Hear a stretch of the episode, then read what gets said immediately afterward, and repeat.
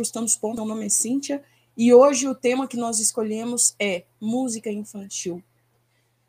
Bom, antes de começar a live, eu quero falar sobre um, um outro assunto, mas eu quero falar por quê? Porque foi me perguntado, eu, eu não gosto de resposta rasa. Eu, eu tentei lembrar de uma forma fácil de explicar, e eu não consegui explicar de fato a pergunta que foi feita semana passada: o que é agnosticismo? Pois bem, eu vou explicar aqui de uma forma, é, na verdade, eu estou com um dicionário, uma enciclopédia teológica, e eu vou fazer a leitura de alguns pedaços para que vocês entendam, tá? Então, diz assim: é um termo geralmente usado para indicar o ponto de vista de que não sabemos, nem na prática, nem em princípio se Deus existe ou não. Embora o termo seja etimologicamente aplicável a qualquer tipo de ceticismo, T.H. Huxley cunhou-se para significar o ceticismo religioso. Huxley usou pela primeira vez em 1869 numa reunião da Sociedade Metafísica, conforme veio a ser chamada mais tarde.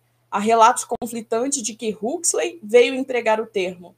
Ele disse que empregou a palavra como antítese aos gnósticos da história da igreja primitiva. O agnosticismo deve ser contrastado com o ateísmo e o panteísmo, bem como o teísmo e o cristianismo. O teísta assevera a existência de Deus, o ateu nega, ao passo que o agnóstico professa ignorância a respeito, sendo que para ele a existência de Deus é um problema insolúvel. Então, eu vou ler mais para baixo aqui, que eu achei muito interessante. Os mais importantes precursores imediatos do agnosticismo moderno foram David Hume e Immanuel Kant. Hume em é, Equity Concern... Ai, gente, eu sou péssimo em inglês. Concerning Human Understanding Examina a ideia de uma causa, argumenta que não se pode saber a priori a causa de alguma coisa. A ideia de uma coisa surge primariamente da junção constante de dois objetos ou duas coisas. Além disso, Hume rejeita a possibilidade da crença em milagres. Bom, gente, na verdade, eu vou resumir aqui bem de uma forma bem fácil. O agnosticismo, na verdade, ele vem para negar tanto o ateísmo quanto o teísmo. Por quê? Porque eles, eles vão trazer uma questão mais pautada na matéria. Deus não, não é uma matéria que se comprova pelo crivo da razão. Você não pode estudar Deus de uma forma racional ou pensar em um, em um Deus de forma racional. Então, o, o agnosticismo vem para negar tanto a, o lado dos ateus quanto o lado das pessoas que creem em Deus. Só que isso, na verdade, vai ser algo muito ruim para nós cristãos, porque existe um, uma, uma leva de teólogos que trouxe isso para dentro da igreja. E eles trouxeram uma vertente teológica que eles não chegam a negar Deus no sentido que a gente conhece mas acaba negando a questão dos milagres e acaba negando uma atividade uh, espiritual. Então, eles trazem as coisas de uma forma muito própria da condição da vida humana, da mesma forma que a gente vê a teologia da libertação, por exemplo, de cunho marxista. Eles vão jogar tudo para o reino da matéria de fato, excluir a ideia de um Deus transcendente que vai resolver todos os problemas. Então, é uma teologia extremamente racional e que passa a dar cabo ou, ou trazer várias dúvidas em relação a milagres. Bom, gente, dito isso, eu vou começar o vídeo, tá? Era só para explicar, porque é, teologia liberal se apropria muito disso, Nanda Azevedo. Gente, olha, para quem está chegando, seja muito bem-vindo. Nós estamos começando agora esse podcast. Eu estava só tirando uma dúvida, porque eu dei uma resposta muito rasa e eu não me admito fazer isso. Eu acho que a gente tem que deixar tudo muito bem explicado sempre. E o tema de hoje é música infantil. E eu estou aqui com os meus filhos de novo, o Felipe e a Gabriele, dando início a mais um podcast. E antes disso, eu quero lembrar vocês, eu acho que o Felipe vai dar um aviso no final, mas eu quero falar de novo também. De novo, não, eu quero falar antes dele, que eu sei que ele vai falar isso no final. Mas Na sexta-feira eu vou estar trazendo um tema em formato podcast também, porque eu gostei muito desse formato, sinceramente. E nós vamos falar sobre a questão da família. E por que, que eu quero falar da família? Primeiro, porque eu amo falar sobre família, e segundo, porque eu quero dar uma. Eu quero ter uma conversa com vocês trazendo o ensinamento que a moçada das humanas, né, assistente social, o psicólogo, o antropólogo, ah, essas profissões, é, como que eles aprendem a questão família dentro das faculdades e por que que a sociedade anda tão corrompida? Será que tem relação com aquilo que os profissionais aprendem na faculdade de fato? Então a gente vai falar sobre isso na sexta-feira, tá bom? E agora vamos começar a falar sobre a questão de música infantil. Para começar a falar sobre esse tema, a gente vai falar um pouquinho sobre a importância da música na vida da criança, na questão educacional e na vida dos jovens e como que isso vai refletir também na vida dos adultos. Eu estou com um texto aqui na mão, não vai dar para dar, não, não tem como fazer menção a quem escreveu essa, esse artigo, porque, na verdade, eu estou sem a capa desse artigo, mas eu vou citar algumas coisas desse artigo porque eu gostei muito, achei ele muito prático e muito sucinto. Eu vou, vou ler algumas partes aqui que eu achei interessante para a gente compreender a relação da música no universo infantil. Então, o texto diz assim: desde. Gente, eu vou ler alguns pedaços que eu achei interessantes, tá? Eu não vou ler o texto inteiro, não, para não ser enfadonho. Boa noite, Davi, Luana, Nanda Azevedo, Dinho, Boa noite. Muito obrigada pela presença de vocês. Então, o texto diz assim: Desde pequenas, as crianças começam a assimilar e decodificar até sons que demonstrem expressões de raiva, alívio, dor ao ouvirem ai, a, hum.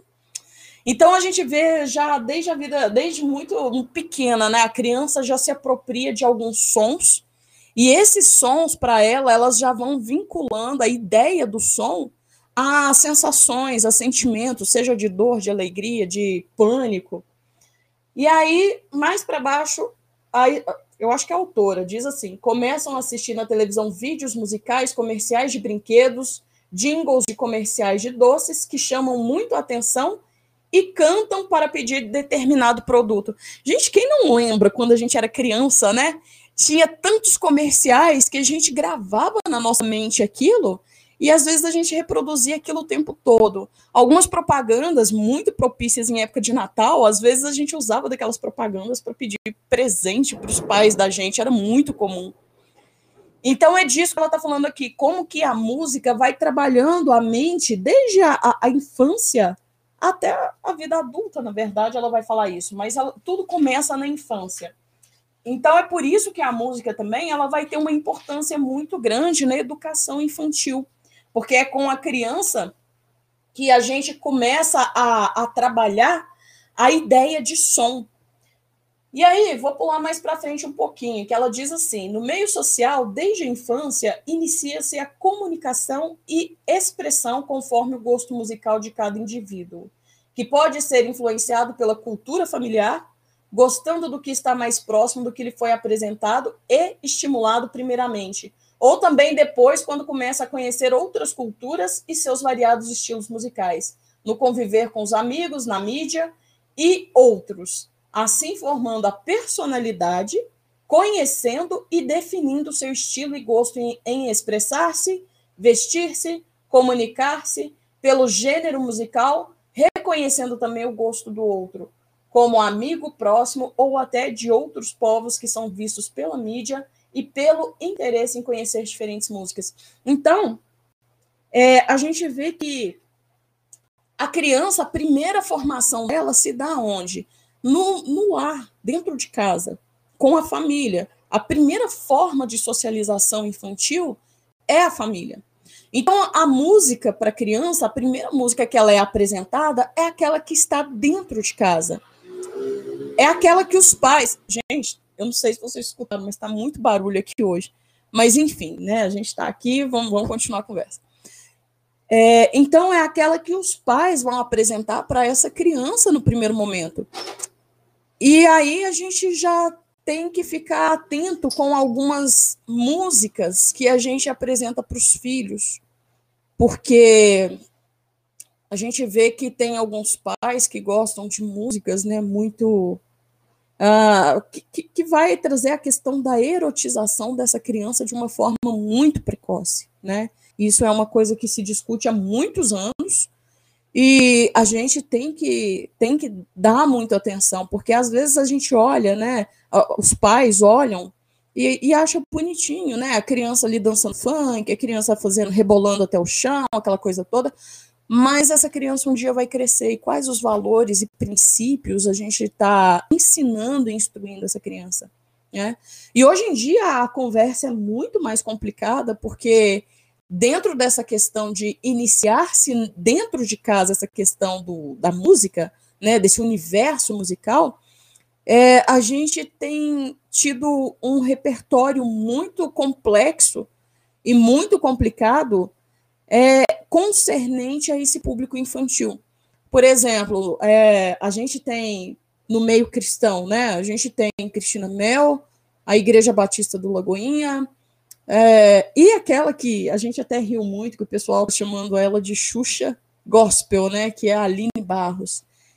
E se vocês forem pesquisar a questão do CD e as críticas que foram feitas ao CD da Aline Barros para criança, né? E ela fez mais de um, ela fez um, um, dois, eu não sei até que número chega isso. Mas enfim, a gente vê que a Aline Barros ela traz todo um universo ocultista para esse, pra esse é, é, produto que ela fez para atingir esse público cristão, né?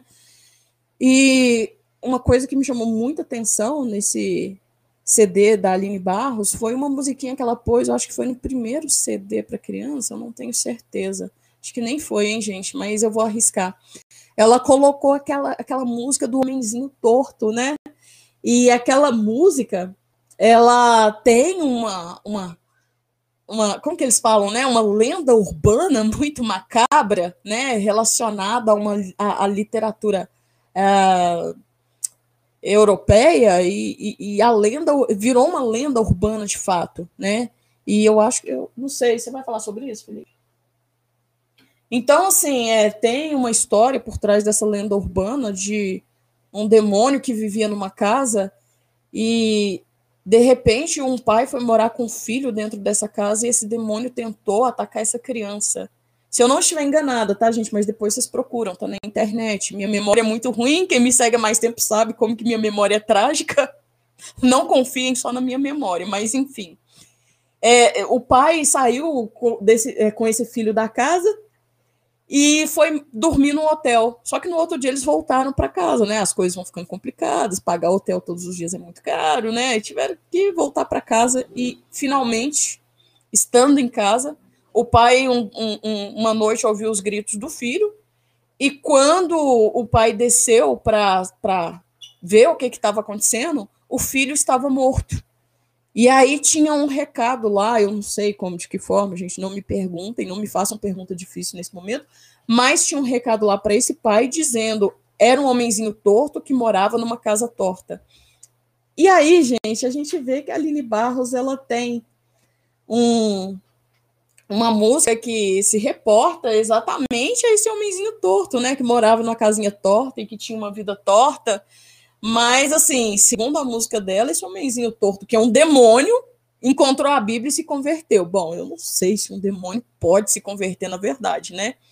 É, o CD da Aline tem todo. É, o CD da Aline todo em adoração, sistema de culto pagão egípcio hermético. É, é, lógico. E, e, lá mostra muito símbolo, né? Muito próprio da maçonaria, claro, né? Porque a maçonaria se reporta a esse ocultismo egípcio hermético. Bom, voltando aqui. A música ela está presente em todas as culturas, nas mais diversas situações, festas, comemorações, rituais religiosos, manifestações cívicas e políticas.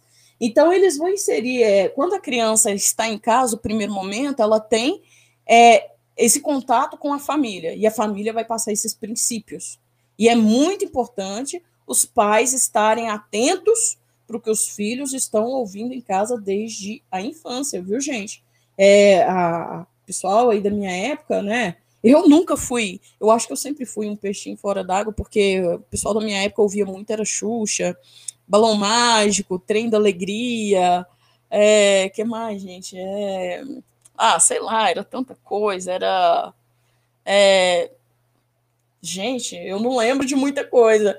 Boa noite, graça e paz, Jonathan. Uma benção esse irmão, tem compartilhado muito material com a gente também. Então, gente, a, o, no segundo momento, o seu, a criança, seu filho, o seu sobrinho, né? Graça e paz, Berenice. Muito bem-vinda.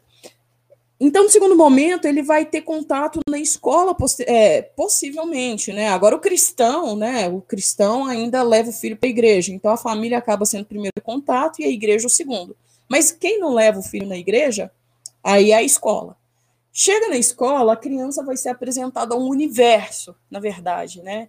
São músicas é, que são usadas de forma educativa na escola, e a música na escola, segundo o pedagogo, tem uma função muito importante, né? Porque vai estar tá vinculado tanto à questão é, psicopedagógica, a questão motora, a questão de comportamento mesmo, né? E isso tudo é avaliado através da música. Mais para frente nesse texto eu acho que fala sobre isso. Eu não sei se, eu, se no texto fala, mas se não falar também, já estamos falando. Então, é, na escola, o que, que a criança começa a ouvir? Né? Tem as músicas de roda, que eles vão falar que isso é muito importante na vida da criança. E eu não sei onde está a importância, né? Porque quando eu lembro daquelas músicas de roda, né? É, o cravo brigou com a rosa, rosa, né? Debaixo, uma sacada, o cravo saiu ferido e a rosa despedaçada. É, então, assim, é uma coisa que a gente sempre se pergunta, né? É, o, tem, tem aquelas cantigas de Niná também. Na minha época, na escola, a gente cantava o boi da cara preta, tem aquela aquelas músicas, né, do lanchinho. É, e sempre é, um, é uma estrutura que não muda, né? Eles têm uma estrutura que ela é constante, a gente não vê grandes mudanças. E são músicas, por exemplo, aquela Escravos de Jó, né, que jogavam caxangá. É, são músicas que a gente vê que não é um. Como se diz, né? Tem um grau de maldade nessas músicas também, né, gente? É, elas vão reportar realmente ou a violência ou a esse mundo folclórico, né? E o folclore também é muito associado ao ocultismo, né? É um tipo de ocultismo divertido. Lembra que a gente estava falando do sítio do Pica-Pau Amarelo, né, semana passada? Então, o folclore tem essa coisa, né, de divertir a gente, mas ao mesmo tempo trazer mensagens muito ruins. É, nossa, vocês já viram propagandas, os brinquedos do futuro? Não, Berenice, eu não vi ainda. Manda para nós no Telegram, se você puder. Ajuda muito. Carlos Alves, boa noite. Anderson Simões, boa noite. É, uma irmã Mir Marlin eu não sei se eu falei o nome direito, Marilyn Gutierrez, é isso? Boa noite, Deus abençoe sua vida também. Berenice, manda para nós no Telegram, se for interessante, eu quero ver, sim, eu gosto de ver essas coisas. Bom, aí aqui, voltando ao texto, gente, não tem como eu deixar referência do texto, porque nós não imprimimos a capa, tá? Eu esqueci, porque eu gosto sempre de usar como citação, né? De dar crédito a quem realmente escreveu. Então, diz aqui: a música desperta lado, o lado afetivo e sensível de uma pessoa, no ato de carinho, de abraçar alguém, de ter reflexões no momento de ouvir um ritmo calmo, com letras que lhe despertem esses sentimentos. Então, olha aqui, como que a música é capaz de, mex de, de mexer mesmo com as emoções das pessoas, né? Eu lembro uma vez uma vez que eu estava fazendo o cursinho pré-vestibular, gente, às vezes eu falo umas coisas meio tensas, eu gosto de falar uma coisa mais engraçada para quebrar o gelo, né? Mas enfim, eu estava fazendo um cursinho pré-vestibular muitos anos atrás, isso, né? Não, muitos anos não, que aí eu vou me sentir muito mais velha. Mas enfim, o professor falando, né? Que ele estava lendo um artigo, gente, eu, diz que saiu em uma revista, eu nunca, nunca pesquisei para ver se isso é verídico, mas diz que está em um município, não lembro em que, em que estado que era aqui no Brasil, mas tinha um índice de morte muito alto. E aí eles começaram a observar que as pessoas desse município ouviam muita música sertaneja. Eles tinham muito contato com esse tipo de música. E aí eles começaram a vincular a ideia de, dessas mortes com as músicas sertanejas, Por quê? Porque só ouvia falar de, de coisas ruins, né? É, é o casal que brigou, o casal que, que, que desfez o, o, relacionamento, né? O casal que, que, que, ou que o homem foi embora e abandonou a mulher, ou a mulher foi embora e abandonou o homem. E aí eles começaram a, a, a, observar isso e jogaram a culpa na música sertaneja, gente. Olha só. Eu, eu lembro desse texto, para mim foi muito engraçado essa, essa, esse texto. E, assim, só para, como se diz, né, dar um pouquinho de, de, de luz aqui à conversa que a gente está tendo. Então a gente vê que a música, de fato, ela tem uma relação muito interessante com essa questão do sentimento. A pessoa que ouve uma música calminha ela vai relaxar, né? A pessoa que vai ouvir uma música agitada demais, ela vai se manter agitada o tempo todo. A música ela vai ter relação com isso, né? E isso é interessante da gente observar mesmo.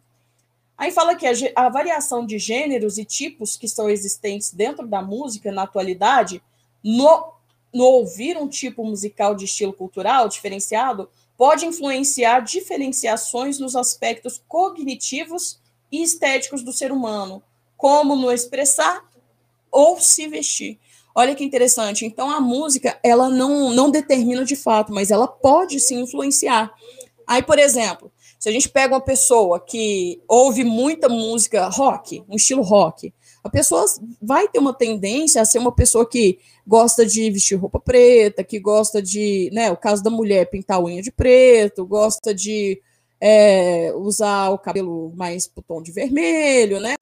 E, e, ela vai andar com pessoas geralmente com o mesmo tipo ali de, de, de, de como se diz, né? Estético, né? A pessoa que anda, que, que ouve sertanejo, né? Geralmente, eu, eu não sei bem as mulheres, né? Mas os homens, por exemplo, né? Eles usam sempre aquelas roupas mais apertadas, aquelas camisas mais apertadas, aquela coisa toda, né?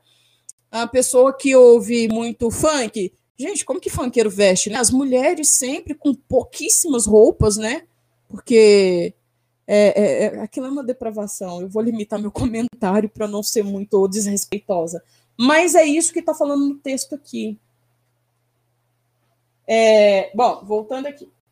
Destacando todo o contexto social, a expressão humana, da, de expressão humana, a música é essencial no meio. Uma linguagem muito forte que se justifica por si só.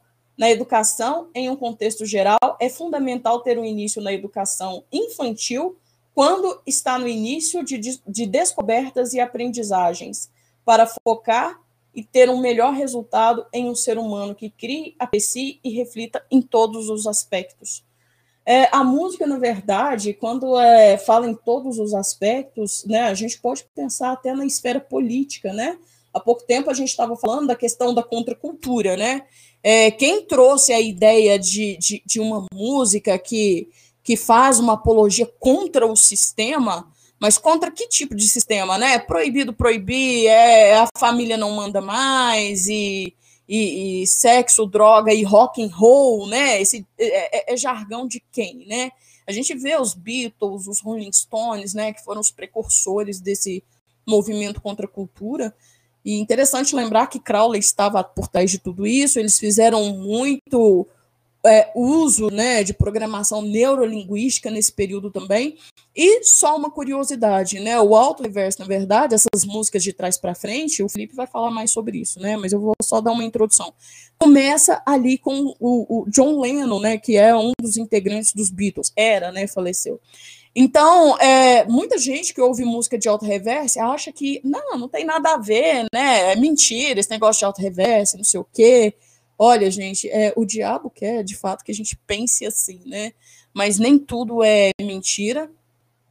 E John Lennon ele foi um dos precursores também, além do, do, do, da contracultura e de todo esse ensinamento demoníaco, né, de, de ir contra a família, de ferir a sociedade com, com é, como se diz, né, comportamento mal, né, e ainda tem essa questão do alto reverso, que eu não vou entrar muito em detalhe, não, que o Felipe vai falar um pouco sobre isso depois. Então, aqui mais para frente diz assim: cientistas acreditam que a música possibilita o cérebro para formar superior, é, para formas superiores de raciocínio. Aliado a isso, as novas gerações poderão transformar nossa sociedade com mais criatividade, equilíbrio, alegria e cultura. Bom, então a música ela é utilizada para uma transformação social, né? Igual eu falei, olha, a contracultura é o marco disso, né?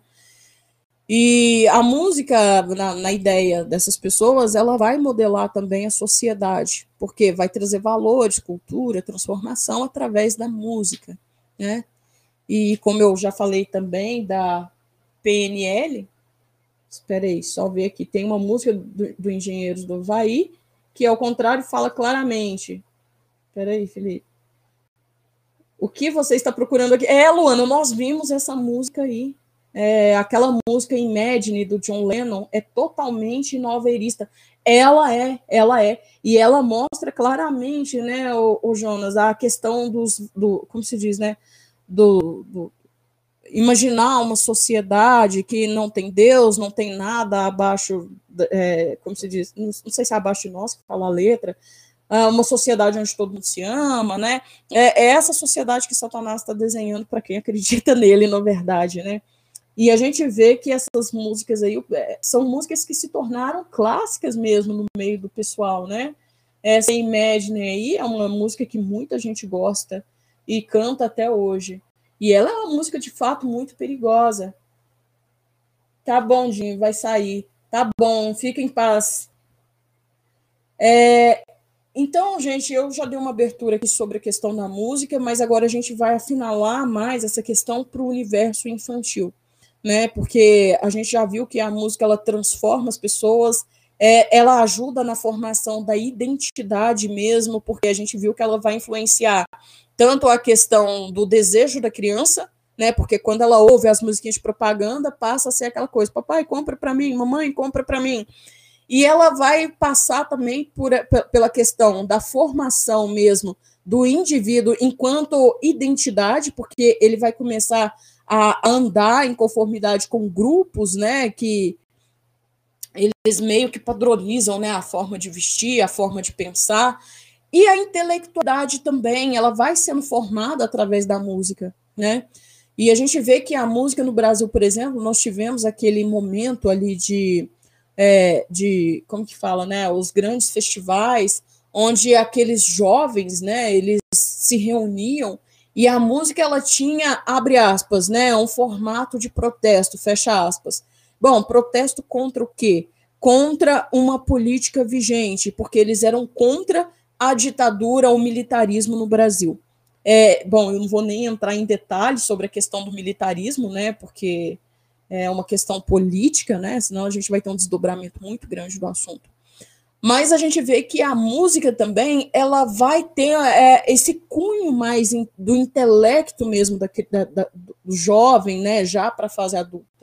Então ele já vai ter essa perspicácia de ouvir uma música e identificar ali elementos, né, daquilo que pode estar tá sendo trazido como forma de crítica mesmo, uma formação crítica.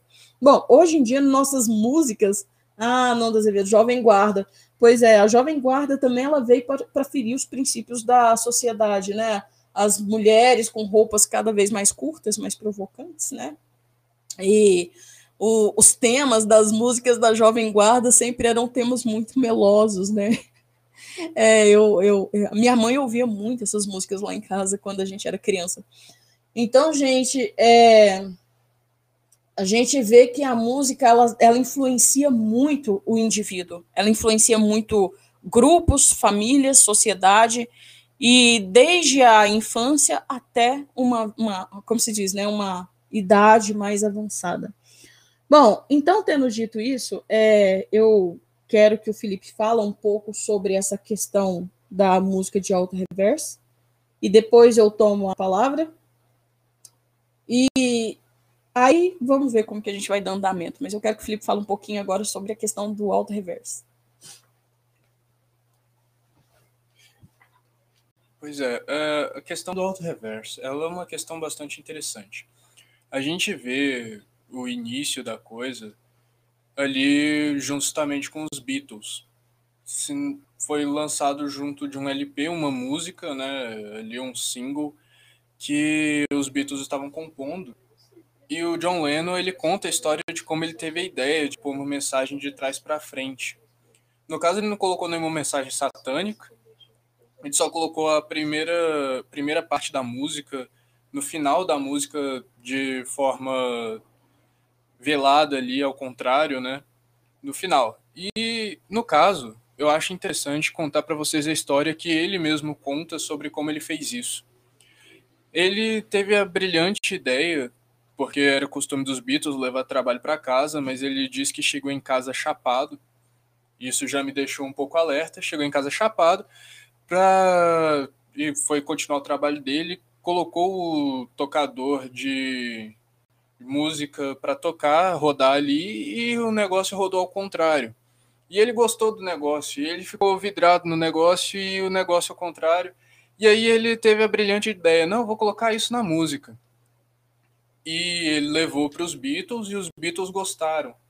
Então, a questão dos Beatles gostaram chegou ao ponto de vamos colocar isso na música. Ele queria colocar a música inteira ao contrário, mas não, não aceitaram, aceitaram colocar uma parte. Colocaram no final da música. A partir de então, nós vemos bandas de rock, bandas, diversas bandas, fazendo exatamente a mesma coisa. Já foi citado aí uh, o Engenheiros da Havaí, que tem uma música que realmente tem uma mensagem ao contrário. Também temos. Eu fiquei chocado em saber que o ACDC tem uma música com uma mensagem escondida de trás para frente. Para mim, eles nem precisavam de mensagem escondida, né? Já é bem na cara. E é basicamente isso, né? Que a gente tem em questão de músicas que têm mensagens cifradas de trás para frente.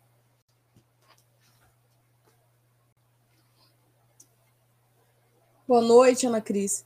É, o ACDC, na verdade, já é uma música, assim, um universo mais perigoso, né, gente? Porque são músicas satânicas mesmo, né? Por isso que ele falou sobre a questão de o ACDC já é tão, tão na cara. Green, tem o Green.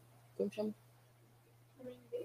O Green Days também, né? Que as músicas são escárnio puro ao nome de Cristo. Mas enfim, o nosso tema é criança, é um universo para criança. Raul Seixas é, é, outro bagaço. É, o Raul Seixas, ele trouxe é, muitas pinceladas de satanismo e nova era nas músicas dele, né? E, inclusive, ele era da época ali de, de John Lennon e, e outros que estavam crescendo nesse universo aí de trazer o satanismo por intermédio das músicas, né? E o Raul Seixas, ele deixou muito claro, né, o posicionamento religioso dele. Agora, o que me assusta não são essas pessoas, né? O que me assusta é quando eu vejo dentro da igreja isso, né? É, há pouco tempo a gente estava ouvindo aqui em casa, eu e Felipe, a gente, a gente começou a ouvir algumas músicas cristãs de é, é, alta reverso, né? Ele jogou um programa aqui nós começamos a ouvir. E eu fiquei assustada, viu, gente, com cantores cristãos aí, né? O que a gente ouviu, Regis Danese, né? E outras pessoas aí, músicas realmente satânicas, tá? De trás para frente, com mensagens assim é de dar frio na espinha dorsal mesmo, viu, gente? A coisa tá muito complicada para gente que quer seguir a Deus, né? Que quer é, tá firme, né? Na, na, na, na nossa fé com o Criador. Bom, gente, é, dentro dessa questão de, de, de, universo, né, de criança, quem nunca ouviu polêmicas, né, na nossa infância sobre questão de cantores que faziam coisas para criança, né? Eu lembro quando eu era criança, tinha aquela grande polêmica do fofão, né? O fofão colocou um punhal dentro de um boneco. E quantas mães abriram bonecos, na verdade, para ver se de fato encontravam punhais dentro desses bonecos, né? E a, a, a gente cresceu tendo muita polêmica em torno dos artistas, né? A Xuxa nem se fala. A Xuxa eu acho que era a campeã, né, de de, de, de suspeitas em relação ao, ao satanismo, né? E, aliás, não precisava, né, gente, a gente nem ter suspeita, porque uma mulher que é, o símbolo dela é o X, né? O X já é um símbolo, né? Para quem conhece de simbologia ocultista, né? Já é um símbolo ocultista, que já é um marco do 666. Uma mulher que chegava numa nave espacial, nave espacial, gente, fala sério, né? E uma mulher que as pessoas que estavam no palco com ela eram tipo bichos, né? Eram vestia, né? Fantasias de bichos.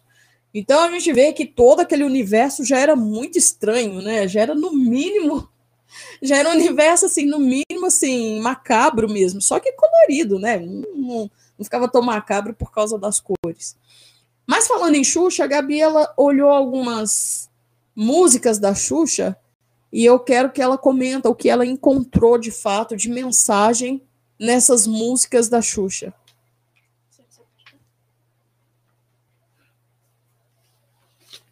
Bom, gente, eu sinceramente pensei que as músicas da Xuxa faziam mais sentido ao contrário do que no sentido normal, porque normalmente as músicas dela parecem muito nada a ver para mim, eu nunca gostei. Mas quando você lê a letra delas ou escuta elas ao contrário, você vê algo totalmente diferente. Eu tô aqui com uma letra da Doce Mel, essa a gente até mandou lá no Telegram, ela ao contrário. E é interessante, porque não é muito claro o áudio, porque fica muito estranho você ouvir ao contrário o instrumental lá no fundo, fica meio esquisito de entender. Mas comparado a outras músicas de trás para frente, é bem perceptível a letra, dá para entender quase tipo perfeitamente o que ela quer dizer. E eu vou ler aqui alguns trechos para vocês. É, tem uma parte que fala: Parece que o Exu não sai daqui. Essa parte eu não entendi direito Exu, mas no vídeo que eu mandei no Telegram tá legendado lá, né? E sangue entra na boca como lanche. Nova era, livre e solta na avenida. E sangue, sangue, sangue. Essa parte é bem clara e repete várias vezes. Então diz: É que o baixinho já está abrindo o lanche. Bebi, que delícia, bebi em 10 minutos. Praga entre nós com a gripe e com a dengue, não vejo medo, não ressuscite. Ah, o mundo do cão que o inferno resume, a dor aí seja, a dor que já formamos. O mestre que esteja em todo osso e bobagem, Deus é bobagem, Deus é um bom cachorro. Depois repete isso tudo, né? Depois ainda vai falar Deus é um bom castigo, da segunda vez que repete. Gente, eu achei essa música muito séria. Vamos para mais uma, aquela Quem Quer Pão. Fala em alguns trechos. Encarar, encarar o demônio. Ah, não vá, ao céu, não vá ao céu. Fique ao lado do diabo, Satanás. Vai encarar, encarar o demônio. Não vai ao céu, fique ao lado do diabo. Que saco, que saco. Esqueça o meu país, vem depender dos outros. Lindo é o diabo. O choro fácil, de, fácil desse amigo que só junta com o diabo. O diabo é Sou polícia, sou polícia, sou polícia, eu juro que é política, que é política, que é política engana. Quem compra, quem compra, quem compra é gay. Gente, é até meio confuso entender isso aqui, mas tem alguns versículos-chave, né? Não vá ao céu, fique ao lado do diabo. Quando fala o diabo é, tem uma segunda parte que complementa que o diabo é um. Calma que eu tô procurando aqui, gente. Tá impressa aqui a letra. Ah, o diabo é um molecote. Aí depois fala, isso aí é para alegrar. Aí esteve, socorremos a Rede Globo que traz o açúcar pro diabo. O diabo é, repete de novo aquele trecho que fala, sou polícia, sou polícia, até o é gay. Então, na segunda parte que repete a música inteira, ainda troca um pedaço. Fala, e se a África fosse o mercado humano quando regresse o diabo no mundo? Isso daqui ficou meio confuso também, eu não entendi direito mas depois fala dessa tragédia nessa nova era, na vinda do diabo. Gente, isso daqui casa perfeitamente com o tema da live de hoje, né? Da nova era nas músicas, a vinda dessa nova era. Essa música aqui, Quem Quer Pão, é da década de 90, né? Se não me engano. É de antes de eu nascer, então eu também não sei direito. Mas essas letras aqui de trás para frente, não foi só essas que eu achei, tem várias. Eu depois deixo, a gente deixa o link aí da matéria. A matéria, como sempre, né, traz aquela o que é verdade, o que é mentira, isso é teoria da conspiração, essa zoeira, foi proposital ou não. Mas, gente, quando vocês ouvem essas músicas ao contrário, é bem audível, é bem perceptível o que está dizendo lá. E quando a gente vê a história do, de quando surgiu essa ideia de colocar músicas, mensagens e músicas de trás para frente, a gente percebe que é proposital essas coisas. E tem até uma aqui que eu também coloquei nessa lista, que é do Balão Mágico, super fantástico, que tem algumas mensagens muito estranhas também. Mas depois, quando vocês estiverem olhando aí os links que a gente deixar, entra aí, vê as outras matérias. Tá, eu vou ler uns trechos aqui do Balão Mágico também. Fala: somos extremistas e já invadimos o mundo, porque já moramos, porque já morremos. Já vi sinais da ex-mulher queimando, e ainda hoje o Senhor se levou-se. Somos extremistas e já invadimos o mundo, porque já moramos, porque já morremos. Isso aqui repete várias vezes. Então tem um pedaço que fala: Nossa canção da humildade seria para reivindicar a certeza ao seu nome? Ouça a minha mesma tristeza. Já vi cada tristeza. O Senhor ama com fé. Nossa missão de lava-almas se adentram em cada esquina. Nosso chapa é Jesus. Essa música aqui cita Jesus em mais de uma vez.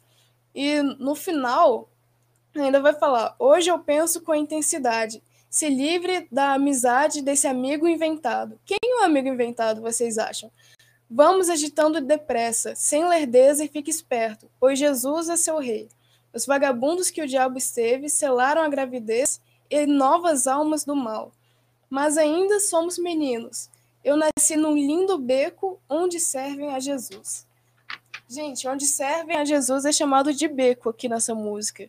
Vocês acham que essa música aqui tem uma mensagem boa? Bom, eu acho muito sério isso, porque essas mensagens deixadas nas músicas de trás para frente, como eu já disse, né, são propositais.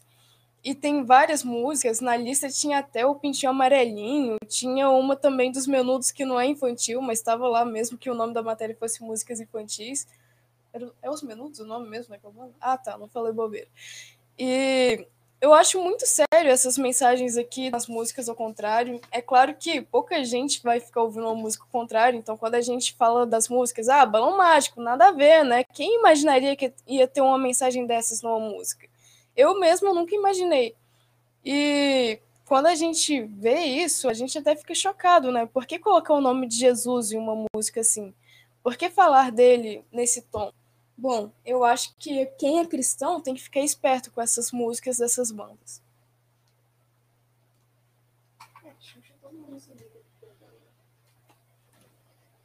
Pois é, gente, aquela aquela que ela citou dos Gente, agora até eu fiquei confusa, né? Eu acho que é, os menudos mesmo. Quem souber, fala aqui para nós. Os menudos eram os brasileiros ou os dominós? Acho que eram os menudos mesmo, né? Mas, assim, a, a mensagem dos menudos é uma mensagem tão impactante, sabe? E sempre nesse mesmo conteúdo. A nova era já chegou, nós já estamos aqui, o sangue, é, é a gente quer sangue, ou é, é, nós, nós vencemos, vocês morreram, todos estão mortos, sabe? É, a, as mensagens que a gente escuta é sempre desse conteúdo. É, é chocante mesmo. Quando a gente. Ivete Sangalo também tem algumas, Jonas Martins. A Ivete Sangalo, ela é uma mulher muito. Muito marcada. Ah, brasileira dominó. Obrigada, Elaine. Então, é, então era isso aí mesmo mas a, a, as mensagens, é, aquela música deles, não se reprima. É, é, bom, é, a Gabriele ela não, não colocou aqui, né? Eu não sei se tem jeito dela procurar ali rapidinho, mas se tiver, eu vou ler um pedaço para vocês, para vocês verem como que. Ah, é, Menudo era de Porto Rico. Eu sempre me confundo, Elaine, eu sempre misturo as coisas. É, então, assim, é uma mensagem de nova era mesmo, que está por trás dessas músicas. E é por isso que eu tive o cuidado de falar lá atrás a importância da música, como que a música ela é, tem essa questão de moldar, né, as, as crianças e os jovens e os adultos, né, e, e, e, e como se diz, né, e trazer uma mudança até na forma de vestir, de falar, isso passa pela linguagem, pelo comportamento. Então a música é muito importante. Bom, eu vou ler só um pedacinho aqui para vocês verem que, que é o, o que, que eles cantam aqui? Não se reprima. Diz assim: Satanás vive, Satanás vive, alegre estou. Ah, vive Satanás, aqui a ser, a nós, Beuzebu. Nada melhor do que corrida num Mustang bem safado. Mas assim, isso é um pedacinho só do que tá ali, né? E a, a coisa, gente, ela é muito séria, porque a gente ouve a música da forma correta, a gente não sabe o que realmente está ali por trás, né? Mas quando a gente ouve de trás para frente, a gente sabe que o diabo ele está deixando a mensagem subliminar. A gente não entende de uma forma racional. Mas é, uma vez eu falei uma coisa para uma irmã da Igreja Batista e eu fiquei muito chateada com ela porque a filha dela tinha muita amizade comigo. Só que aí um dia a menina, infelizmente, ela fez transformação de sexo, né, virou transexual. E essa irmã, ela me, ela me culpou, né, pela filha dela ter virado transexual e eu não entendi o porquê, porque eu jamais incentivei, jamais ensinei isso para ninguém. E aí eu perguntei para ela quem são as pessoas com quem a sua filha anda, né? E aí essa irmã falou que estava andando com, um, com público LGBT, pessoas do tipo que eu nunca andei, né? Nunca andei com pessoas LGBT, então logo eu não poderia influenciar a filha dela nesse sentido. Mas a filha dela, assim, ela tinha um, um, um gosto musical, né? Mais pro rock.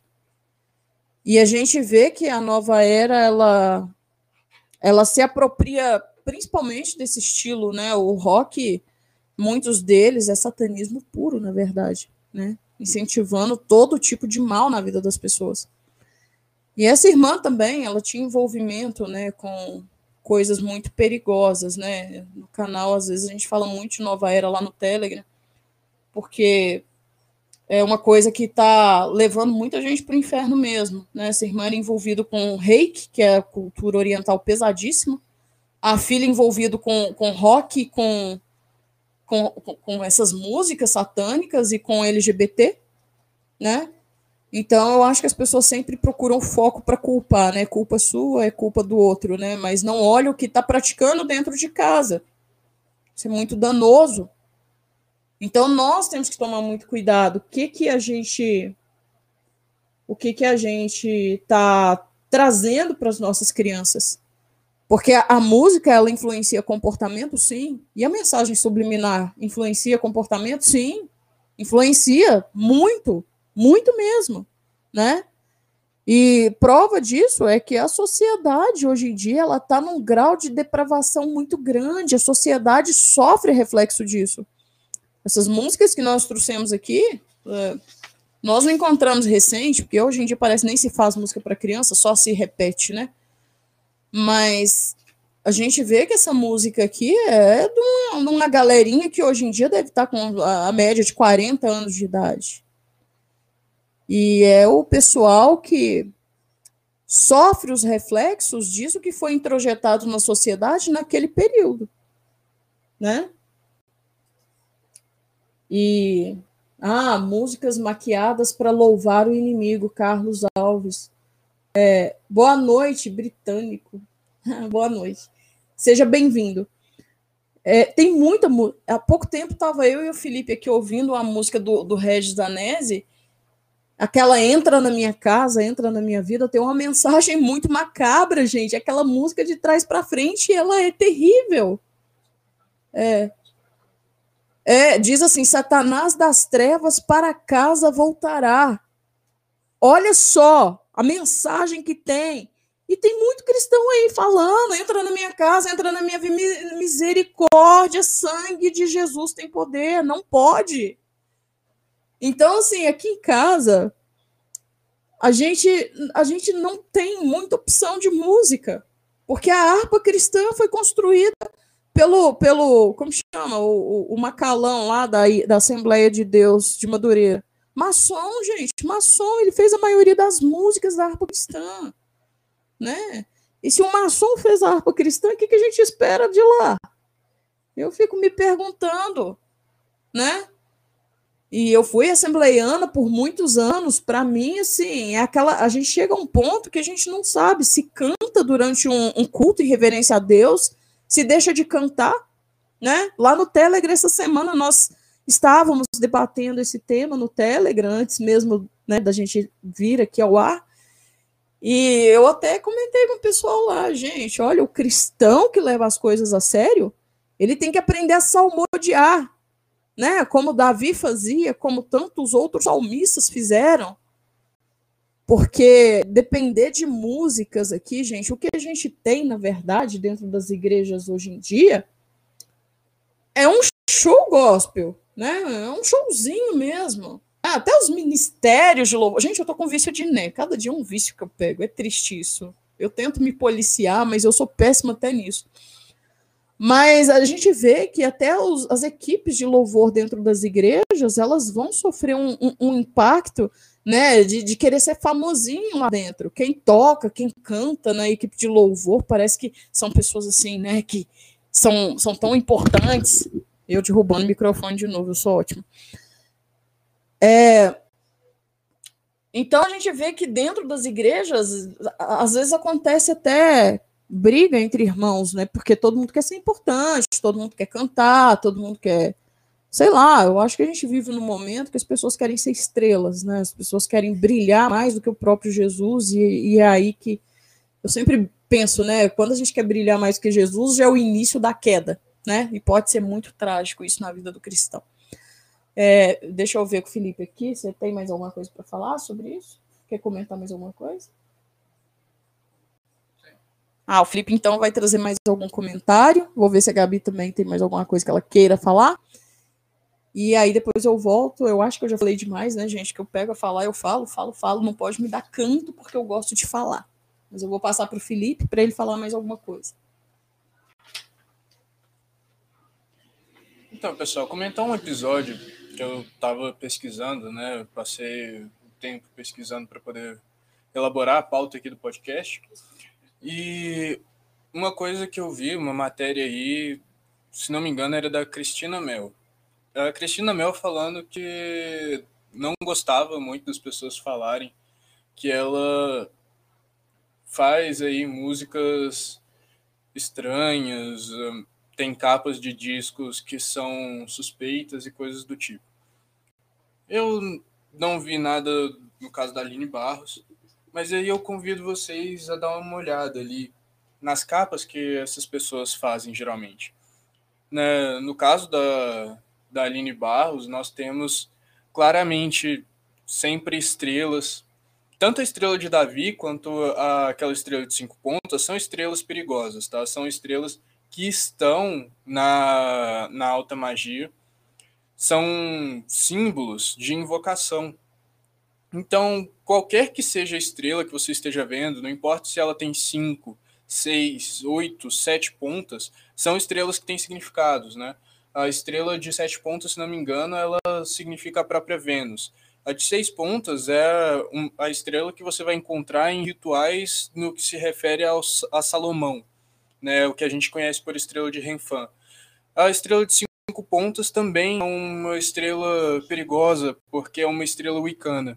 E nós encontramos esses símbolos, sim, em aí, videoclipes, em capas de discos que essas pessoas lançam.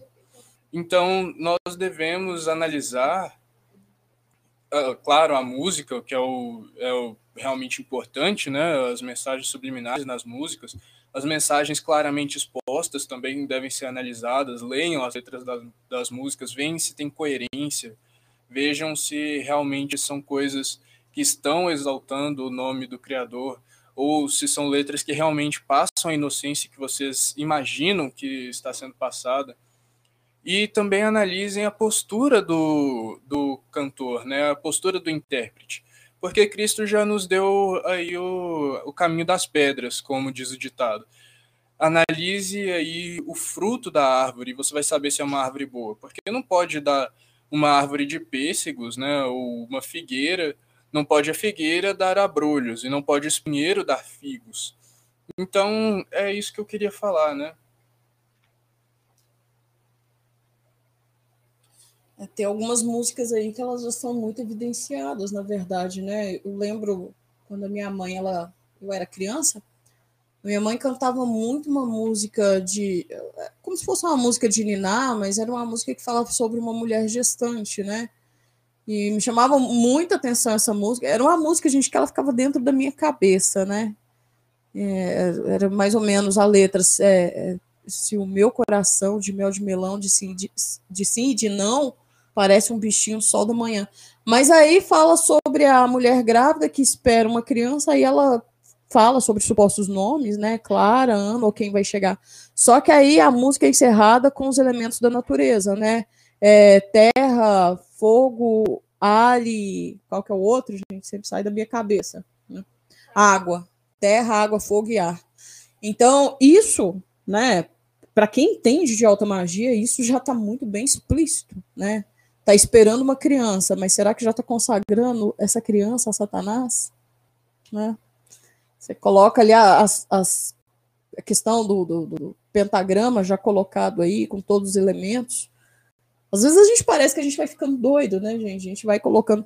E, e, e sempre o rapaz comentou aqui, e é fato, gente, isso passa pelo inconsciente, né? As mensagens subliminares, elas vão ficar ali no inconsciente. Eles usam da linguagem, eles usam da, da, da questão da música, né, no processo de movimento mesmo.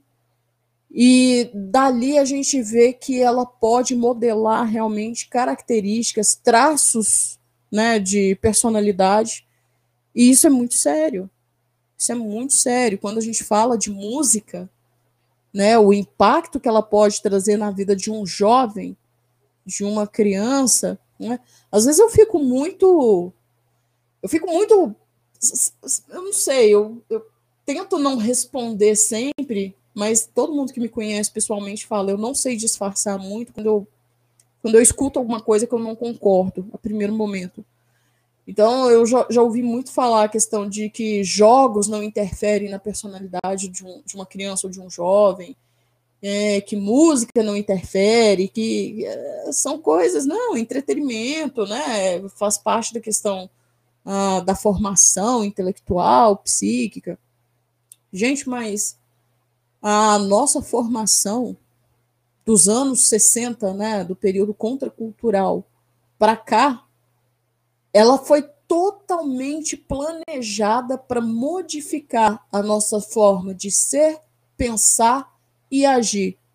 Eu sempre falo, o que eles fizeram é o que? Construíram um novo ethos, uma nova ética para um novo homem que estava sendo construído e mapeado por uma cientificidade. E para isso eles usaram toda uma engenharia social, aonde eles levantaram ali é, pessoas da, da, das humanas, né, psicologia, antropologia, biologia. Gente, o que tem de coisa por trás de toda essa estrutura sórdida de sociedade que a gente vive até os dias de hoje. Eu comecei lá falando, olha, quem estava por trás de John Lennon, é, de John Lennon era Crowley, Alistair Crowley, satanista. Então tudo era consagrado ao diabo com um propósito.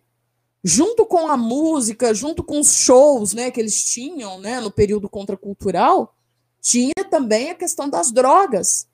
Então você começa a vincular esse universo, as drogas, com a música. E com todo aquele conhecimento da teoria crítica que começa a lapidar a antropogênese de um novo homem para um novo tipo de sociedade, para a nova era. Então as pessoas elas estão sendo preparadas para a era de aquário há muitos anos. O mundo pós-guerra, ele trouxe toda uma estrutura pérfida de uma nova forma de ver, pensar, agir e viver o mundo. Nós somos bombardeados com várias informações, né? É, tem um vídeo que nós fizemos que fala sobre o feminismo, que a gente mostra claramente né, a importância dessa teoria crítica da escola de Frankfurt. Né? Eu sempre estou falando dessa teoria crítica, gente, porque ela é nojenta mesmo. Então ela vai entrar em tudo, ela vai intoxicar todas as esferas, né? Porque Marx ele fez a, a, a, um bom trabalho quando ele fez o comunismo, que é um plágio, né? Diga-se de passagem, porque o comunismo não veio de Marx. Quem estuda um pouquinho mais sabe disso, né?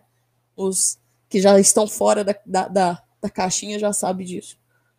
Mas a gente vê que Aí a gente tem uma leva aí desses pensadores da teoria crítica, e a gente tem aquele italiano maluco, eu sempre me reporto ele como italiano maluco, né, o Gramsci, que vai trazer toda essa estrutura pérfida para o meio social. Então eles vão levar todo esse conhecimento crítico. Eu só não sei onde está o, o conhecimento crítico, tá? Eu não sei, sinceramente. Mas enfim, é o pensamento deles, né? Eles vão trazer isso para toda a sociedade, para todos os, os lugares que eles puderem introjetar o veneno. Eles vão colocando veneno em todos os lugares. E daí a gente vai vendo o crescimento disso. Igual a gente falou, olha, a contracultura, a música participa. Oh, meu Deus, participa muito. Muito. Que é uma forma melhor de influenciar jovens do que com música. E aí a gente vê que, né, é, do período pós-guerra, a gente já teve a, a introdução da, da, guitarra e de vários instrumentos, dando um, um, novo contorno, um novo formato, né? E as músicas elas vão sofrendo uma série de transformação. Eles pegam ali, né, carona com as músicas ali dos negros, né? O soul, blue, e vem trabalhando toda essa questão de instrumentalidade e vem deixando as músicas cada vez mais gostosas de, de, de ouvir. Né? E por que será? Né? Porque Satanás sabe. Satanás sabe trabalhar, ele não é bobo, não. Né? Igual eu falei da Xuxa aqui, a Xuxa ela atingiu um público infantil por quê? Porque tinha muito símbolo satânico no programa dela. Mas era tudo muito coloridinho, né? Questão muito bonitinha. E até hoje, essa mulher pérfida está fazendo um estrago enorme na sociedade. Há pouco tempo ela publicou aquele, aquela apostila, né? aquele livro, livro, na verdade, né? para as crianças aprenderem a, a amar e respeitar o público LGBT, mostrando uma, uma forma de amor, aquilo, aquilo que a música do Lulu Santos falava, né? É, é, nós, nós, como que é? Considera, obrigada, Gabi. Consideramos justa toda forma de amor. Porque o que, que o diabo faz, né, gente? É, ele, ele coloca a questão do amor meramente sexual. Não é aquele amor que a gente vê Paulo falando em Coríntios 13. Aquele amor de, de, de pessoas, entre pessoas. Entre pessoas, sem maldade. Né? As pessoas, elas se amam, elas se suportam, elas se toleram, elas fazem o, o melhor de si para outra. Né? O amor cristão, o amor que muitos cristãos gostam de pregar, né? Ágape, né? Aquele amor de você se entregar mais, no sentido de é mais importante para mim é fazer o máximo de mim para abençoar os outros do que receber dos outros no sentido de, olha, se eu posso ajudar, se eu posso fazer o meu melhor, né? Então eles vão distorcer toda essa história de amor, né? Eles vão trazer um, um amor simplesmente carnal e sexual. E sexta-feira, gente, nós vamos falar de família e eu vou falar um pouquinho sobre tudo isso. É, eu vou reproduzir algumas coisas aqui lá, porque é de suma importância vocês saberem por que, que o diabo destrói as famílias, né? Qual que é o que está por trás da, da quebra das famílias, dos princípios, dos valores.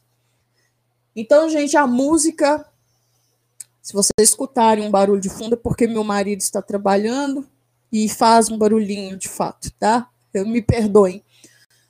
Então, gente, a música, ela foi trabalhada para isso, tá? Não se não, não, não pense ao contrário. Inclusive, os Beatles, né? Como eles queriam introjetar, naquele período pós-guerra mundial, a questão da, da cultura, da religião oriental aqui no Ocidente, porque um dos pilares do, da nova era é a quebra da cultura ocidental. Eles odeiam a gente por causa de Deus. O Deus judaico-cristão, para eles, é intragável. Então a música ela, ela vai ter essa, essa invasão através dos Beatles. Tem até um, um disco deles, né? Depois vocês pesquisem aí que. Hã? É proibido, proibido. Eu não sei se é isso, é isso mesmo, Felipe. Eles estão vestidos de roupa assim, bem, bem oriental mesmo, sabe? Bem indiana mesmo. E eles, eles, eles começaram a, a, a seguir esse satanismo de Crowley, né? E começaram a seguir essas culturas e eles foram responsáveis por trazer essa nova era para o Ocidente. Foi um grupo. É, e se vocês forem ver as músicas, o contexto musical de, dos Beatles, é, gente, não tem nada demais. São músicas que ensinam as pessoas a serem mal educadas. Não tem nada que presta naquilo. Mas, enfim, né? O diabo cegou as pessoas, né? Bem lembrou aqui da Arte, né? Fica no, no inconsciente mesmo. Inclusive, né, Davi, eu não sei se você. Ah, você vai saber, porque você é muito. Você também é muito atento, muito antenado. Pelos materiais que você manda pra gente, eu percebo isso.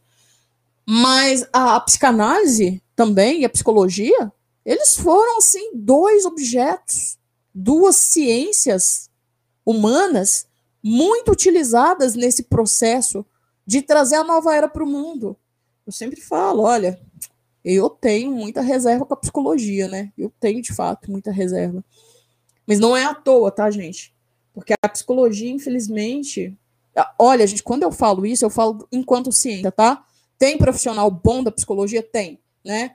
Eu sou assistente social e eu não estou aqui ensinando marxismo para ninguém. Então, tem pessoas boas, né? Toda profissão tem, são raras, mas tem. Então, eu não estou desfazendo profissionais e muito menos tratamentos, tá, gente? Pelo amor do Senhor Criador, tá? Eu só tô falando da psicologia enquanto ciência e de pessoas ruins que foram compradas para trazer pesquisas mentirosas, resultados mentirosos para ajudar a construir o reino do anticristo, tá? Eu tô falando disso, tá bom? Vou deixar muito claro, porque senão, né, sei lá, a pessoa está fazendo tratamento, deixa de fazer e fala que eu falei e não é isso que eu estou fazendo aqui, tá, gente? Por favor, vocês compreendam o que eu estou falando. É muito importante a gente ter essa compreensão. Então, gente, olha, é, infelizmente o mundo ele passa por isso há muito tempo mesmo, tá? Essas músicas elas são de fato consagradas a demônios, né? Junto com isso veio a questão da, da, da drogadição mesmo, junto com isso. As drogas tiveram relação intrínseca já desde o início dessas músicas, né? E a CIA está por trás disso, segundo as pessoas conspiratórias, sim. Segundo as pessoas conspiratórias, a Rainha Elizabeth também ajudou a patrocinar. Segundo as teorias conspiratórias, grandes empresas de farmacêuticas estavam envolvidos na produção do LSD. Segundo consta também, né, né próximo, o, o próprio, próprio, a própria, como fala, a linguagem dos hippies já fala muito isso, né, sexo, droga e rock and roll. Então é, é esse tipo de sociedade que o diabo está implantando aos poucos, e ele usou da música desde o princípio para fazer isso, né, para trazer a nova era de fato. Infelizmente, né? E as nossas crianças também estão aí cheias desse, desse, desse satanismo, né? Que vai mapeando, né? Vai, vai fazendo a sociedade cada vez mais tóxica, né? Boa noite, Isídio Moraes, seja bem-vindo. Que bênção, chegou agora. É, então, é, Tim Maia. É o Tim Maia, ele está citando aqui o Isídio, né? Depois, se vocês puderem ler aí o que ele escreveu. O Tim Maia, realmente, ele tem uma. Uh, eu estava assistindo sobre o Tim Maia já tem, já tem anos que eu assisti. Ele entrou para uma religião muito macabra, na verdade, né? E ele foi envolvido com essas teorias de nova era. Diz que ele saiu, né? Para. para para como se diz, né? denunciou, né? Mas é, é, eu não sei, né? Essas pessoas que estão nesse, nesse ramo de música aí. A outra pessoa, Isidio, que teve também essa coisa aí com, com essa, essas teorias de nova era foi aquele Nando Reis, né, gente? Vocês lembram que ele fez aquele CD que ele ele exaltava muito aquela deusa indiana. A gente, a gente começou falando de criança e agora a gente já está indo para o pessoal mais, mais jovem, né? Mas é, o, o, o, Nando Reis ele fez isso e eu fiquei perplexo. Ah, e outra pessoa também, né, que o Davi trouxe para nós, eu não sabia. Aquele que canta Mona Lisa, gente, como que ele chama? Saiu da minha cabeça o nome. Quem souber, fala aí pra gente. Então, Jorge Versilo. Então, Jorge Versilo, ele fez. E é uma, uma apologia mesmo à sociedade teosófica, gente. É horrível. É horrível. Eu fiquei, eu fiquei perplexa. É, diz o Felipe que é ruim, é, é, é, horrível por vários sentidos, porque a música é ruim. Mas eu concordo, a música. Pra, bom, nós somos cristãos, a gente tem muita reserva com essas coisas, né? Mas chega. Rosana Prata, boa noite, seja muito bem-vinda. Chega um ponto que nós que somos cristãos, a gente vê que o mundo realmente não é para nós, né, gente? A gente vai observando o andamento do mundo, vendo como que as coisas estão sendo desenvolvidas, e a gente vai ficando assim cada vez menos, como se diz, né, se sentindo menos confortável no mundo, né? Verdade é essa.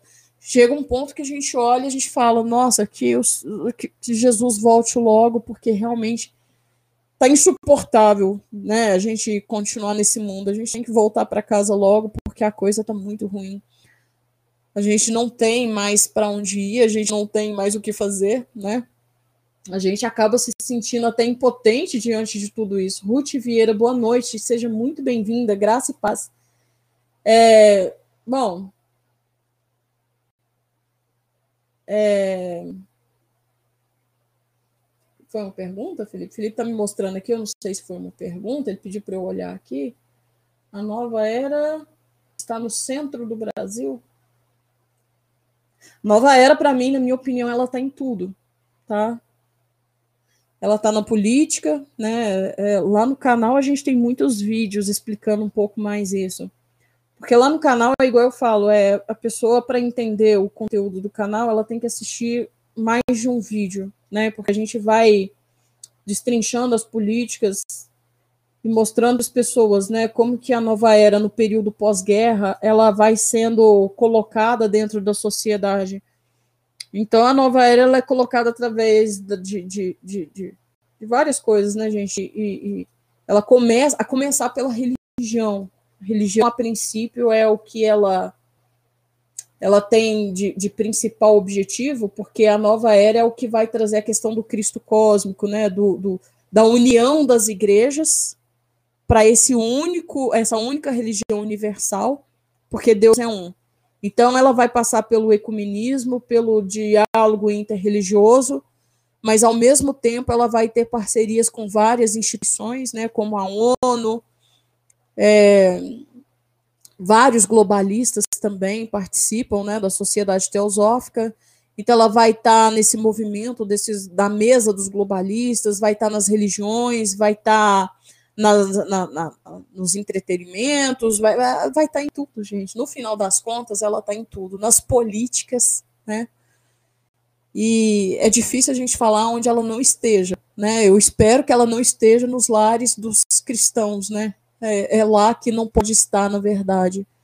Mas infelizmente a nova era ela já tem rendido bons frutos. Eu falo bons no sentido assim é, em, em questão numérica ou em questão de planejamento bem elaborado e implementado, né? Eles conseguiram de uma forma assim é, feliz, né? Implementar. E infelizmente eu penso que a igreja dormiu durante um período, né? E a igreja ela não foi capaz de conseguir é, como que fala? Acho que a igreja ela não teve perspicácia no sentido de enxergar os elementos da nova era, né? Porque ela está na educação, ela está na política, ela está na religião, ela está em vários setores.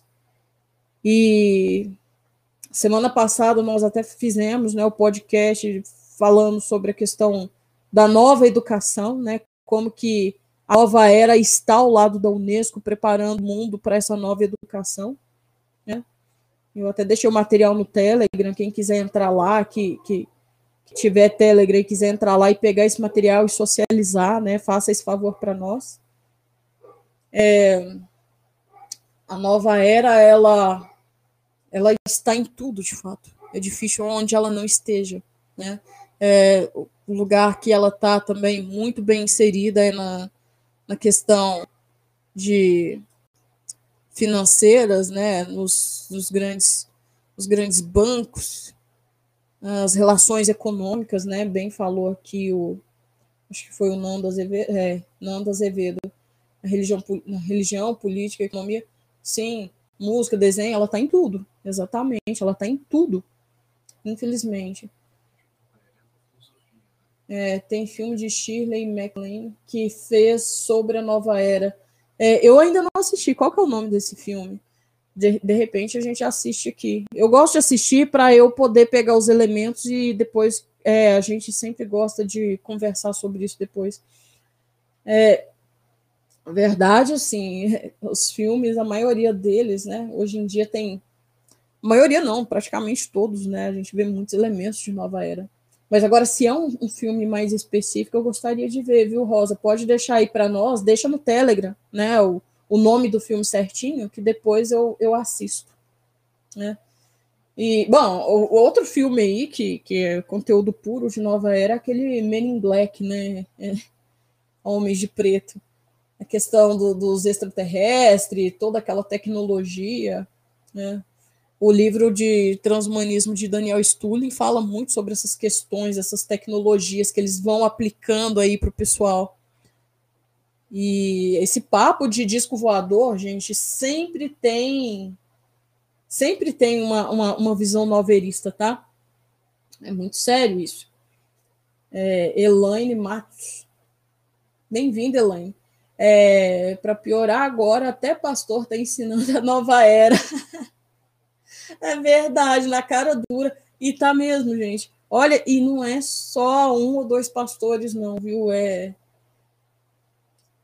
e, e, a nova era ela, ela entrou nas igrejas de várias formas. Tem mulheres aí no meio cristão que se dizem pastoras, apesar de que eu não sou muito a favor de mulheres pastoreando, né? Mas tem umas aí que até nas capas dos CDs delas aí tem mensagem subliminar, viu? Prestar atenção nisso aí também. Eu acho o filme Avatar muito estranho, mas o Avatar fala de nova era pura também, Zijo. É, é nova era pura. Inclusive, o Cristo cósmico que eles estão esperando é um avatar também, segundo eles, viu? Um avatar que vai vir aí, vai é, ter uma, como se diz, uma postura messiânica de salvar o mundo. Gente, eu vou tomar uma água aqui, vocês me desculpem, porque minha garganta secou já. Só um minuto. Boa noite, Pedro. Bem-vindo. Bom, é, tem pastor aí pregando Cristo cósmico, né? É, e na cara dura, de fato, né? É, essa mudança da Bíblia, o Jonas falou ali, é pastor que quer mudar a Bíblia. Tem muitos pastores que já mudaram, viu, Jonas? Gente, vocês me perdoem, minha garganta secou de novo, igual semana passada. Inclusive, a gente tem a questão das teologias que estão sendo transformadas, tá? a teologia do negro, a teologia a, da mulher feminista. A teologia da mulher feminista, gente, não é aquela Bíblia da mulher, não, tá? A, a Bíblia da mulher são estudos referentes a, a mulheres, né? E é muito próprio para o público feminino. Mas a Bíblia da mulher feminista, ela é colocada com a teologia da mulher feminista. Tem a Bíblia queer, tem a Bíblia LGBT, né? Tem a Bíblia da. Como que chama? Agora tem a Bíblia indi, indigenista, da teologia dos índios, e eles estão lutando para fazer a Bíblia do, do afro, tá? Para falar sobre a questão do negro, mas o negro numa visão afro mesmo, trazer a religião negra para dentro da teologia. Então a coisa, a gente, quando a gente pensa que a coisa tá séria, a coisa parece que está muito mais séria, né? Lair Donizete, boa noite, paz e graça.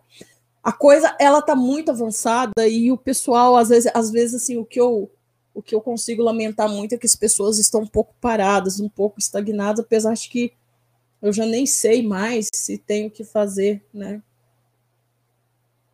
Fale sobre hipnoterapia, se puder, obrigada. Ah, é, vamos, vamos deixar para eu falar isso a semana que vem, porque a gente pode falar um pouquinho de PNL junto com esse tema aí, pode ser, Ruth? A gente pode falar isso a semana que vem, antes da, da, da do podcast. Igual eu fiz hoje, né? Falando um pouco do agnosticismo, que eu semana passada eu tentei explicar de uma forma fácil, mas eu não consegui fechar a ideia. E hoje eu já trouxe melhor então aí eu, eu venho falando, e é bom que a gente fale um pouquinho de PNL. E a gente pode falar da aplicabilidade da PNL nesse mundo infantil. Vou até pedir para os meninos anotarem aqui, porque eu sou péssima de cabeça. É, então, assim, a gente vê que as Bíblias também ser, serem transformadas tem a ver com Nova Era? Tem muito a ver. Porque se vocês forem estudar a Nova Era, vocês vão ver como que a questão do meio ambiente, a questão é, do feminismo, do LGBTismo, tudo isso é, da, da, questão da quebra da família, né, dos fins, dos valores e princípios familiares, tudo isso tem a ver com a nova era, infelizmente, tá? Então essas Bíblias têm a ver com nova era? Oh, se tem, tem, viu, gente? Tem tudo a ver com nova era. Então fica assim, Ruth, a semana que vem a gente fala sobre isso. Eu vou pedir para os meninos anotarem aqui e a gente fala sobre a PNL, a questão da hipnose, né, hipnoterapia, e isso é uma questão interessante também, porque tem muitas igrejas envolvidas com hipnose também, isso está muito sério dentro das igrejas também. Shalom Yassi. Yassi, seu nome? Diferente. Boa noite, seja bem-vinda. Então, é, a gente precisa discutir esses assuntos aí, porque realmente tá.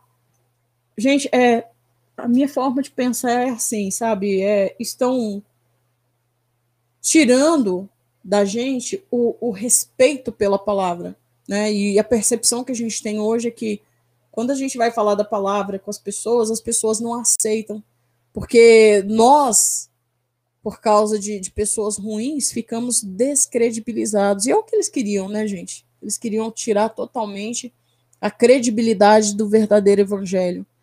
E agora nós somos pessoas, porque isso foi, de certa forma, nossa, que interessante. Olha, muito bom, Yassi. Tá vendo da Europa, da França. Obrigada. A gente fica muito feliz com isso. Estamos chegando longe. A gente tinha uma amiga em Portugal, uma amiga assim, acompanhou nosso, nosso canal desde o início, mas aí ela deu uma parada, ela deu uma sumida. Eu tô até com muita saudade dela, né? A gente sente falta das pessoas. É, então, o projeto Nova Era para destruir e descaracterizar os cristãos veio no intuito de nos tornar fundamentalistas, né? Eles vão falar para nós que nós somos fundamentalistas. Quantas eras de aquário tem um século? Tenho 60 anos e essa é a terceira vez que vejo brotar no horizonte. Se puder me responder. Rosana, boa pergunta. Se você perguntar isso para um nova erista, nem ele sabe quando começa e quando termina, na verdade. Eles fazem todas as avaliações astrológicas e tudo, mas eles não sabem de fato quando vai se dar essa, essa mudança, né? Então eles têm uma perspectiva ainda longa. Tem gente de, de, de astrologia que eles falam que ela vai acontecer em 60 anos. Tem pessoas que falam que ela vai começar agora. Tem pessoas falando que vai começar em 2023. Então, essa balela é por quê? Porque o diabo é mentiroso, ele é tinhoso, né, gente? Então, é, ele trabalha contra o tempo. Não deu tempo, ele vai lá e lança uma outra data. Eu acho que é mais ou menos isso, porque eu também já tive essa percepção. Muito boa a sua colocação. E tomara que outras pessoas também tenham visto isso, porque faz parte do papel engano de Satanás, né? Porque, na verdade, tudo vai ser no tempo do Criador. Todas as coisas. Tudo está debaixo né, da, dos pés do Criador. Ele, ele, ele é quem manda. Nada vai sair do tempo do Criador, nada vai sair do tempo de Deus. O tempo quem manda é Deus. E o diabo, por mais que ele controle o mundo, ele não tem poder sobre isso, né? Então ele vai protelando, né? E às vezes a gente olha assim, a gente fala, parece que alguma coisa não faz sentido, porque era para ser nesse ano, não foi, jogaram para daqui três anos, aí chega três anos, você vê que não foi de novo, né? E fica parecendo que nunca vai acontecer. E eu, eu imagino que essas pessoas, bom, pelo menos elas deveriam sentir vergonha, né? Porque a mentira vem e eles não conseguem, de fato, sustentar a mentira que eles pregam. É, e assim, obrigada, viu? É, nós fizemos a live com o Gustavo e nós vamos ter a live com ele amanhã, viu? Assiste aí com a gente. É, ajustando os pontos, conheci uma fotógrafa que faz parte da igreja onde congrega e ela tem consultório onde faz hipnose nos pacientes. Acho perigoso. É, então, eu também acho, né? Porque a hipnose, é, ela, na verdade, ela está muito atrelada com questão, né, de, de como se fala, como que eles falam, a, a retroceder né? Eles usam muito essa te terapia para um retrocesso, para pensar na vida da pessoa até um certo ponto, né? Quando eles querem descobrir alguma coisa. É usado muito nesse sentido, em terapias, né? Mas aí a hipnose, quando ela toma um, um cunho mais ocultista, aí ela já vai querer falar sobre questões de vidas passadas. Isso é muito sério, tá? E eu já ouvi falar de pessoas que ficaram com sequelas quando voltaram do processo. Tem uma música Aquários, fala sobre Nova Era. Alguém lembra? Eu não lembro. Sinceramente, eu não lembro, Rosa. É... Coloca pra gente no, no Telegram essa música. De repente é interessante a gente ouvir ela também. Já ouvi dizer de pessoas adultas que entraram nessa de hipnose, inclusive um caso onde a pessoa regrediu para a idade de 7 anos e não voltou mais. É, é disso que eu estava falando, Ruth. Eu também já ouvi casos de pessoas que ficaram com sequelas. Isso é muito sério mesmo. Gente, olha, eu acho que eu já falei muito. Nós já estamos aqui com um tempo já bom de live. Então, nós vamos encerrar aqui. E a pedido da Ruth, nós vamos falar da PNL, da hipnose e da questão da criança envolvido nesse processo, tá? De da, da, da, da programação neurolinguística, tá? É outro tema muito sério que há muito tempo eu queria abordar. Ah, gente, e não esqueça, sexta-feira nós estaremos aqui também, vai ser no formato podcast.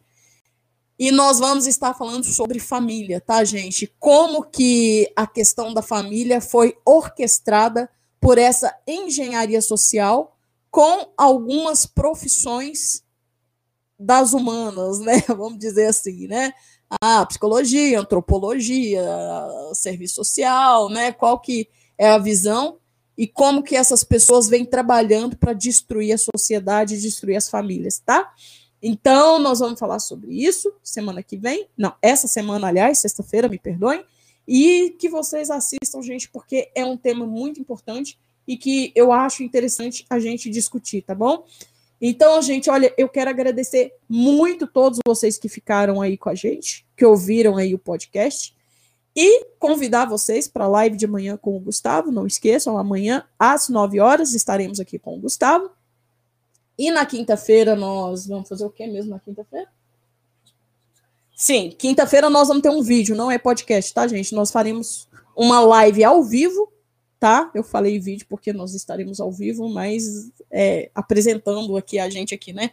Então, na quinta-feira estaremos ao vivo respondendo algumas perguntas que foram feitas para nós lá no Telegram. E na sexta falaremos sobre família.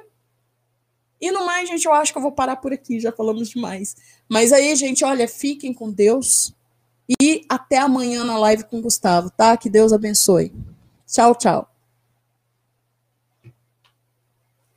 Pessoal, deixar uns recados aqui antes de realmente encerrar a, o podcast de hoje. É, Para quem quiser ouvir o podcast depois em formato de áudio, nós já estamos no Spotify, no Deezer, no Google Podcasts, no Castbox e entre outras também estamos aí nos aplicativos de podcast da Apple. Se você olhar para o lado, ver um aplicativo de podcast, a gente está lá. E ah, nós também, todos os recados de live já foram dados. Espero vocês no podcast semana que vem também. Até a próxima.